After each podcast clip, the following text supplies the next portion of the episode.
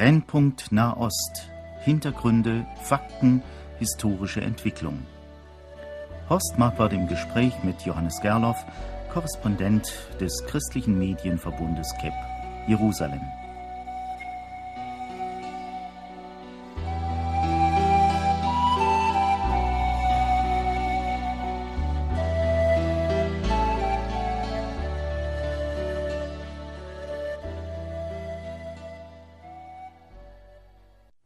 So ist es, dass wir jedes Mal über Sendungen dieser Art schreiben, Brennpunkt Nahost.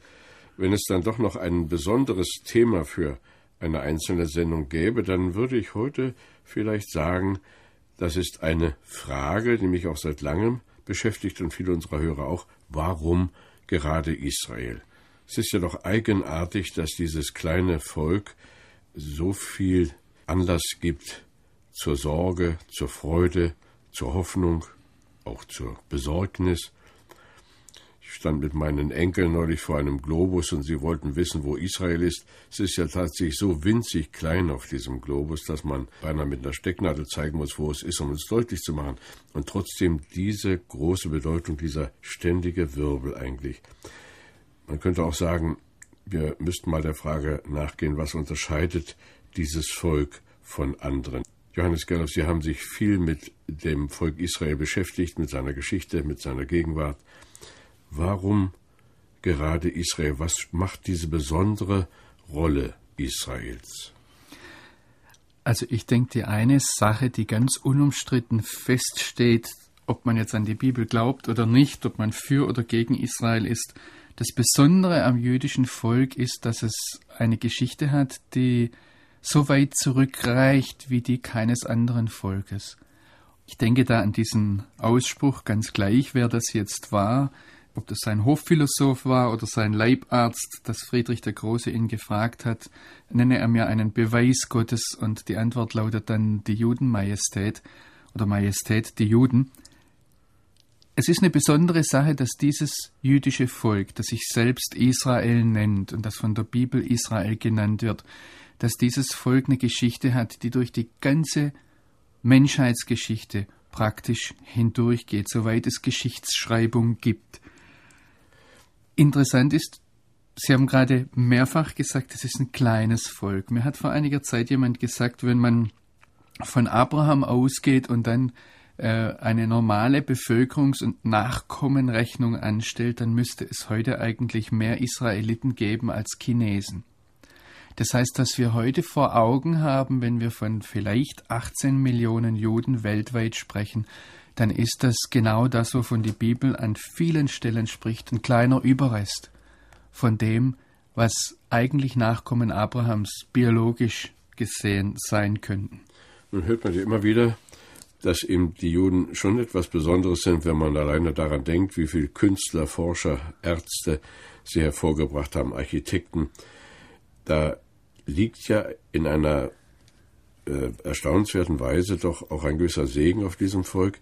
Und ich denke, die Juden wissen das auch. Äh, halten Sie sich für etwas Besonderes nach Ihrer Beobachtung? Also zunächst einmal, es ist ganz unumstritten, dass im wissenschaftlichen Bereich, im künstlerischen Bereich, im literarischen Bereich angesichts der Größe dieses Volkes ganz fraglos äh, sehr viele auch im politischen Bereich sehr viele einflussreiche Leute und, und ähm, ich sage jetzt einmal fruchtbare Leute, die sehr viel gegeben haben der Menschheit, äh, hervorgegangen sind. Das hängt ganz bestimmt auch damit zusammen, dass dieses Volk in einer besonderen Weise mit einem besonderen Buch der Menschheit verbunden ist. Aber ob sie sich für etwas Besonderes halten, ich denke, wenn ich mit Juden rede, dann kommt, dann zeigt sich ein roter Faden und der das ist der rote Faden, lasst mich doch in Ruhe mit den Besonderheit, wir wollen ganz normale Menschen sein. Das ist eine Sache, wenn ich mit jüdischen Menschen spreche, wenn ich auch als Nichtjude komme, ein besonderes Interesse zeige, dass sie sagen, dass sie mir auch signalisieren auf unterschiedliche Art und Weise, nimm mich doch mal ganz normal. Es gibt ja in der Bibel einige Stellen, aus denen ersichtlich wird, dass Israel geradezu darum ringt, zu sein wie die anderen Völker auch. Und wenn man nun Israel lieb hat, tut einem das fast ein wenig leid und man sagt, warum wollt ihr dann unbedingt sein wie die anderen Völker? Auch geht doch euren Weg. Aber äh, Ihre Erfahrungen zeigen ja, dass hier ein uraltes Problem außerordentlich aktuell ist. Es ist eine Sache, die sich durch die ganze Geschichte Israels hindurchzieht. Dieses Verlangen zu sein wie alle anderen Völker. Ja, aber was ist nun das Besondere? Das Besondere ist diese Verbindung zur Bibel. Es ist auch interessant, dass das jüdische Volk eines der wenigen, wenn nicht das einzige Volk ist, in dem man Religion und, und ethnisches Bewusstsein praktisch nicht auseinanderhalten kann.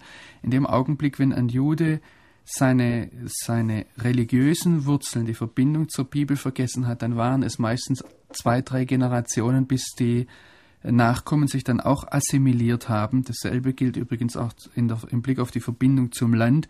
Das Besondere ist, ist, ist die Verbindung zur Bibel und das Besondere ist, dass Gott dort sagt, ich lese jetzt aus 5. Mose 7 ab Vers 6, da heißt es, du bist ein heiliges Volk dem Herrn, deinem Gott.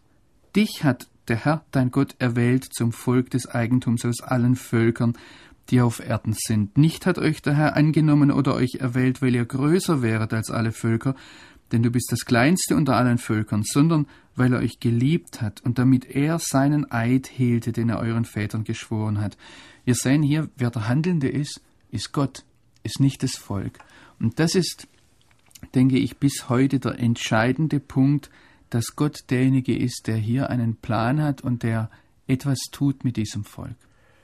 Wobei man natürlich sagen muss, wie soll denn das noch hinausgehen? Denn jeder, der in Israel gereist ist, dem ist das bewusst geworden, dass im Volk insgesamt ja dieses von Gott erwählt zu sein nicht bewusst ist. Das ist aber unser Problem. Und zwar deshalb, weil wir Israel vergleichen mit dem Idealbild, das wir uns aus dem Bibellesen heraus zusammenbasteln, während wenn wir das jüdische Volk und wenn wir das Volk Israel heute, also die Israelis heute vergleichen, zum Beispiel mit Deutschland oder auch mit Amerika, dann stellen wir plötzlich fest, dass in der israelischen Gesellschaft bis hinein in den säkularen Bereich die, die Gottesfrage und das Gottesbewusstsein sehr viel stärker da ist. Ich kann ja als Beispiel bringen, dass, wenn ich, was mir spontan jetzt einfällt, sind unsere Kinder in der Schule, die haben, obwohl sie in eine staatliche, säkulare Schule gehen, die lernen nicht nur das biblische Hebräisch und können damit sehr gewandt umgehen, sondern in, in vielen Schulfächern ist die Bibel einfach das Lehrbuch. Und ähm, das geht bis hinein, wenn ich jetzt die Politik nehme, dass natürlich viele Israelis sich bewusst gegen Gott wehren, aber wir Deutschen wehren uns ja gar nicht mehr gegen Gott. Es ist ja irgendwo schon, schon ganz angenommen, während dort eben die Tatsache, dass ich mich gegen jemanden wehre, auch wiederum zeigt, dass es jemanden gibt. Ich denke da an ein ganz lustiges, im Rückblick für mich ganz lustiges Ereignis, dass eine Knesset-Abgeordnete, die erklärte Atheistin ist, sagt in der Knesset im israelischen Parlament, lasst uns doch Gott mal eine Zeit lang in den Urlaub schicken und in der Zwischenzeit Frieden machen. Und ich musste dann hinterher, als ich über dieses Zitat nachdachte, äh, denken, na, das ist doch interessant, dass eine Atheistin jemanden in den Urlaub schicken will, den es nach ihrer Auffassung gar nicht gibt. Es ist Gesprächsthema. Und das ist, denke ich, das Interessante, weil es eben zeigt, dass nicht Israel diejenigen sind, die jetzt hier versuchen, eine bestimmte Religion aufrechtzuerhalten. Das stimmt, das ist eine Minderheit, die sich versucht, nach dem Wort Gottes zu richten. Aber das Interessante ist, das gesamte Volk wird diesen Gott nicht los. Oder wenn ich es jetzt einmal von der Bibel her sagen darf, dann heißt es, Gott lässt dieses Volk nicht los. Und ich denke, das ist das Entscheidende, wenn wir fragen, was Besonderes an Israel ist. Vielleicht darf ich hier an dieser Stelle noch aus Jesaja 41 zitieren, wo, wo vom Gottesknecht Jakob, vom Gottesknecht Israel die Rede ist. Und auch da heißt es ganz betont und ganz unterstrichen, ich habe dich erwählt, ich habe dich fest ergriffen von den Enden der Erde und berufen von ihren Grenzen. Ich sprach, du sollst mein Knecht sein, ich erwähle dich und verwerfe dich nicht. Und deshalb heißt es, fürchte dich nicht, ich bin mit dir, weiche nicht, denn ich bin dein Gott. Wenn wir diese Texte ernst nehmen, dann sehen wir, dass Gott der Handelnde ist. Ja, man versteht dann natürlich aber auch, dass bis in die evangelische Theologie hinein hier ein riesiges Fragen aufgebrochen ist. Nicht wahr, dass man also, ja sagt, von einem barmherzigen Gott ist nach Auschwitz nicht mehr zu reden Und wenn da die alttestamentlichen Propheten sagen, Gott lässt sein Volk nicht los, er hat es ja doch losgelassen. Er hat ja mit zugesehen, wie Millionen dieses Volkes in den Untergang gegangen sind. Im Gegenteil, es ist sogar so, wenn wir die Aussagen der Schrift nehmen und ähm, dass jetzt das Neue Testament, die evangelische Theologie ähm, gebracht haben, dann muss ich wohl etwas vom Neuen Testament herbringen, aber ich könnte das auch aus, der, äh, aus dem Alten Testament heraus sagen. Der Hebräerbrief sagt, wen der Herr liebt, den züchtigt er. Und das Besondere am jüdischen Volk ist, dass, und Gott sagt es so, an euch suche ich heim alle eure Missetaten. Der Vater lässt sein geliebtes Kind nicht einfach gehen.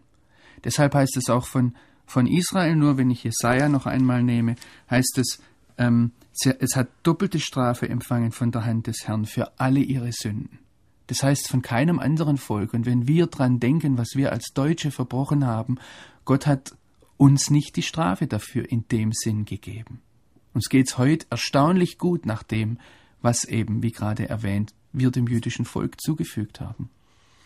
Ja, nun können wir hier natürlich auch kein Theodizee-Gespräch führen, weil wir Gott nicht verteidigen können. Wir haben angesichts vor allem ja auch der Flutkatastrophe äh, bei der Jahreswende äh, von 2004 nach 2005 erneut auch gesehen, wie rätselhaft Gott ist, wie unbegreiflich er ist.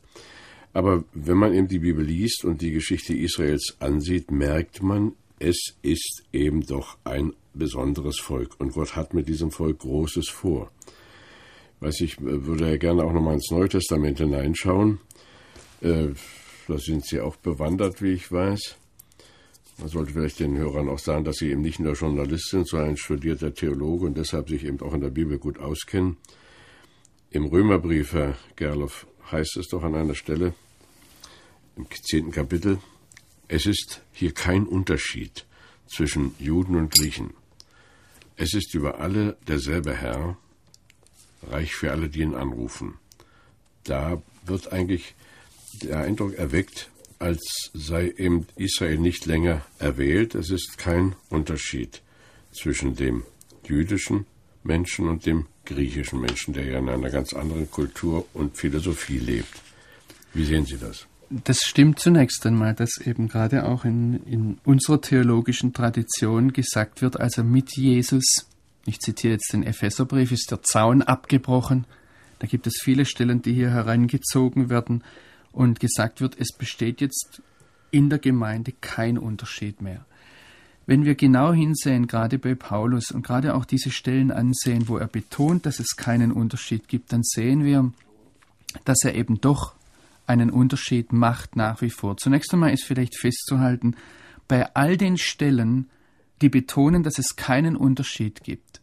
Und Martin Luther hat es richtig übersetzt, indem er hier ein kleines Wort eingefügt hat. Es gibt hier in dieser Frage und in Römer 10 geht es um die Frage der Rechtfertigung, geht es darum, wie bekomme ich eine Beziehung zum lebendigen Gott. Und was er betont ist, es gibt keinen Unterschied darin, es kann sich niemand selbst erlösen, sondern jeder, sei er nun Jude oder Grieche, sei er Jude oder Nicht-Jude, Israelit oder Heide, wird nur dadurch vor Gott gerecht, indem er sich an den lebendigen Gott wendet und sagt, Herr, errette du mich aus dem Problem meiner Sünde und also aus dem Israel Problem der Schuld. nicht auf seine Erwählung aus, auf seiner Erwählung ausruhen und der Christ nicht darauf, dass er vielleicht den besseren Glauben hätte, sondern sie sind beide abhängig.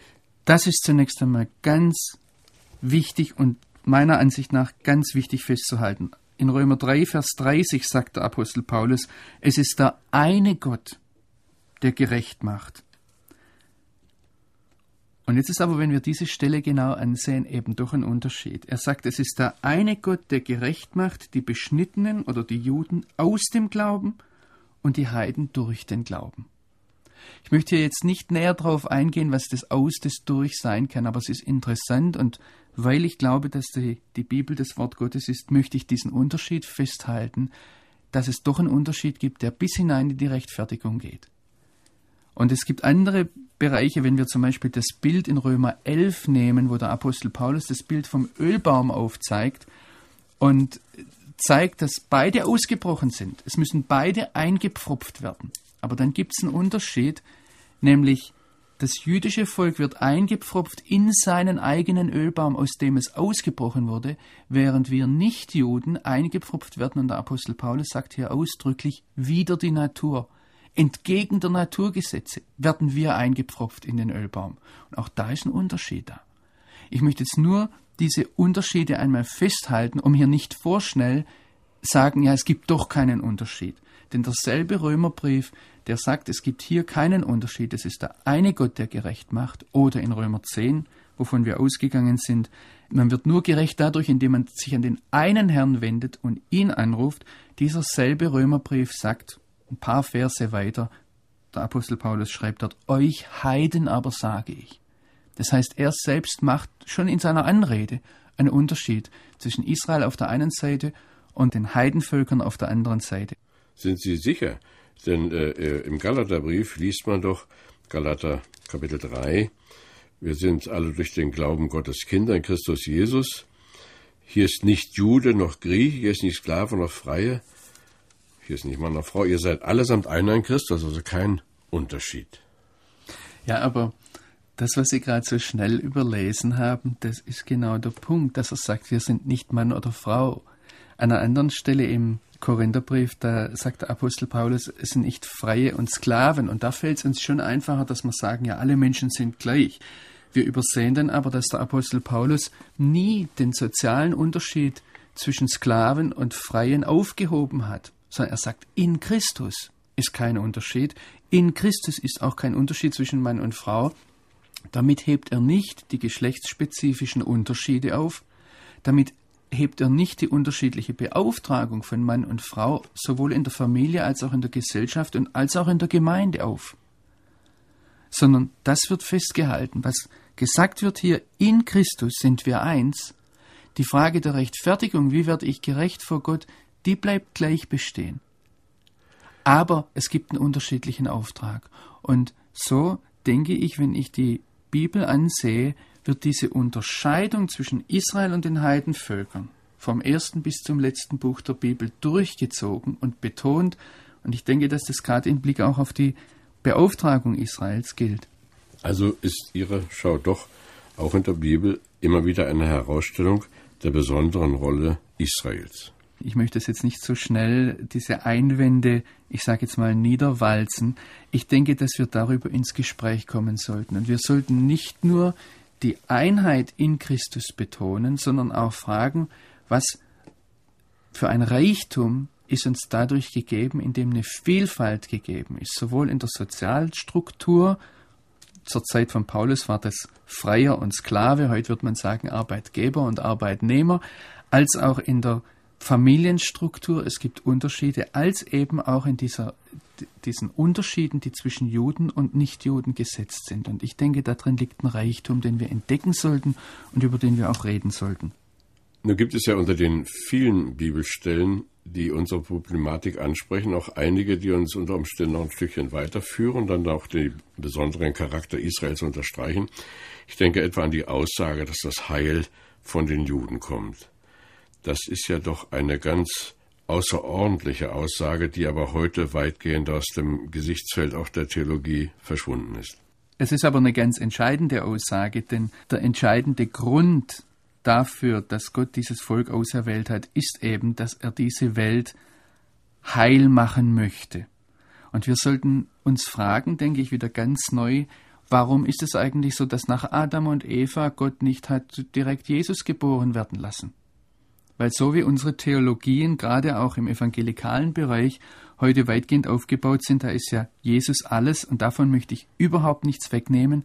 Aber wenn Gott unsere Theologie hätte, dann hätte er eigentlich anstatt von Seth nach Kain und Abel spätestens, Seth ist der Ersatz, statt diesem Ersatz hätte er Jesus, den Messias, kommen lassen können, die Lösung des Problems. Aber er hat es nicht gemacht. Er hat sich lange Zeit gelassen und er hat dann 2000 Jahre von Abraham bis Jesus sich Zeit gelassen, um ein Volk zu formen, eine Kultur zu formen, eine Denkweise zu formen, eine Sprache zu formen, in die hinein er eben dann den Messias hat kommen lassen.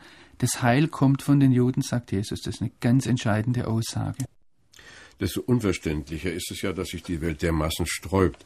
Man sieht global, wie viel Unheil da ist, und trotzdem scheint die Welt sich geradezu darin zu gefallen, das Heil abzuwehren, noch dazu, wenn es etwa von den Juden käme. Ich denke, das, was die Menschheit verbindet durch alle Religionen hinweg, ist, dass wir gerne hätten, dass Gott sich mit uns versöhnen lässt auf unsere Art und Weise.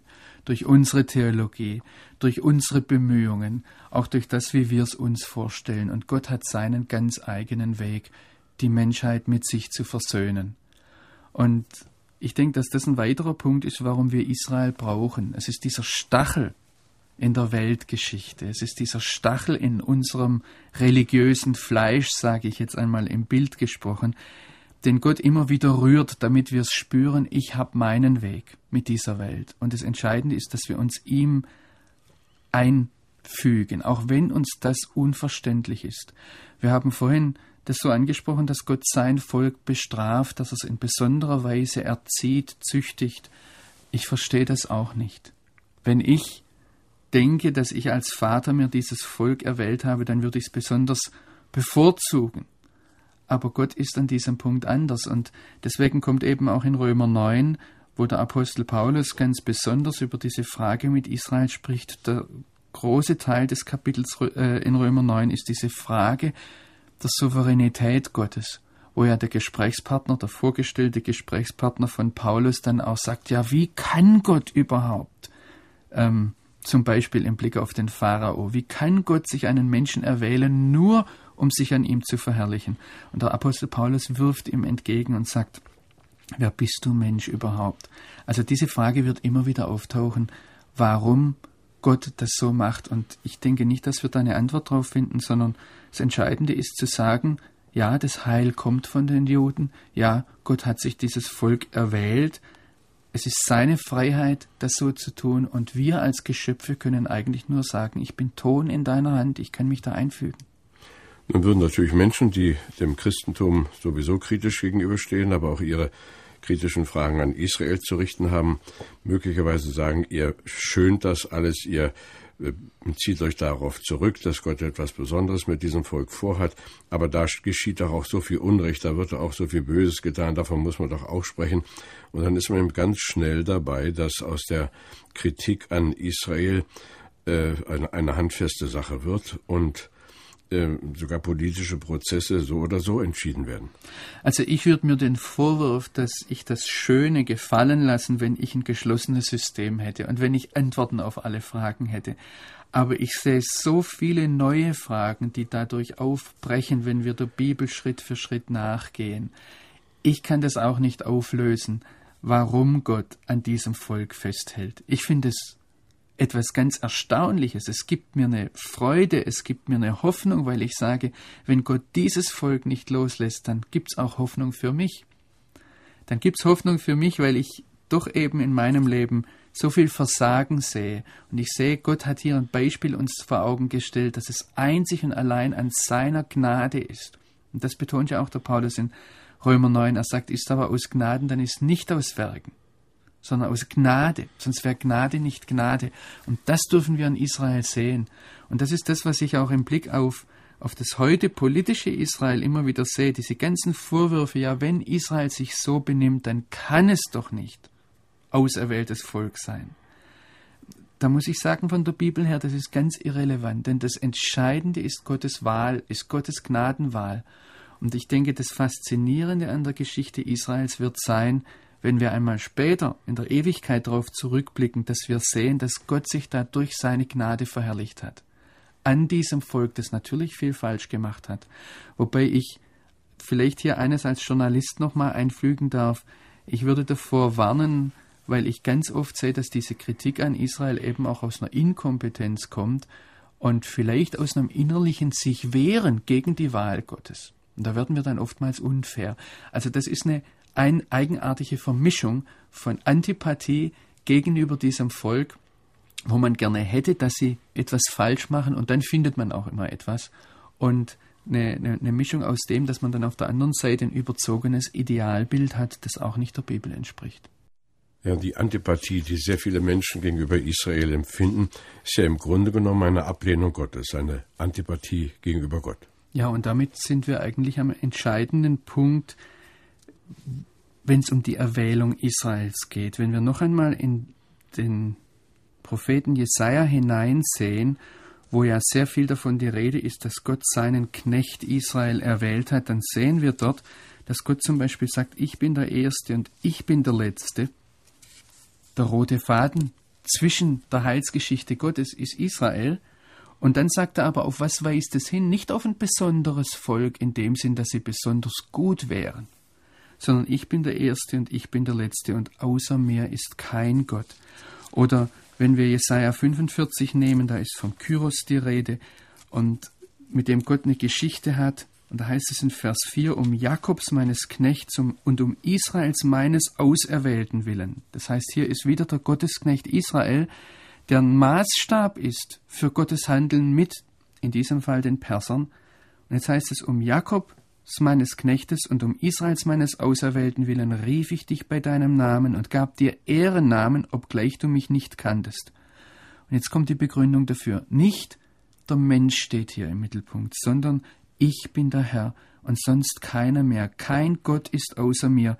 Und das heißt an einer anderen Stelle später, ich gebe meine Ehre keinem anderen. Ich sehe auch da drin einen Grund, warum Gott es zulässt, dass sein Volk immer wieder wegläuft. Ich sehe da drin übrigens auch einen Grund, warum er es zulässt, dass die christliche Kirche immer wieder so versagt, die Gemeinde Jesu oftmals so dasteht als Versager weil er am Schluss sagen wird, ich bin derjenige, der rechtfertigt, ich bin derjenige, der heiligt und meine Ehre, das ist alles. Und wir werden einmal auf diese Geschichte zurücksehen, auf diese Weltgeschichte, denke ich, und feststellen, wie groß und wunderbar ist das, was Gott tut, und nicht wie groß und wunderbar sind unsere Verdienste. Herzlichen Dank.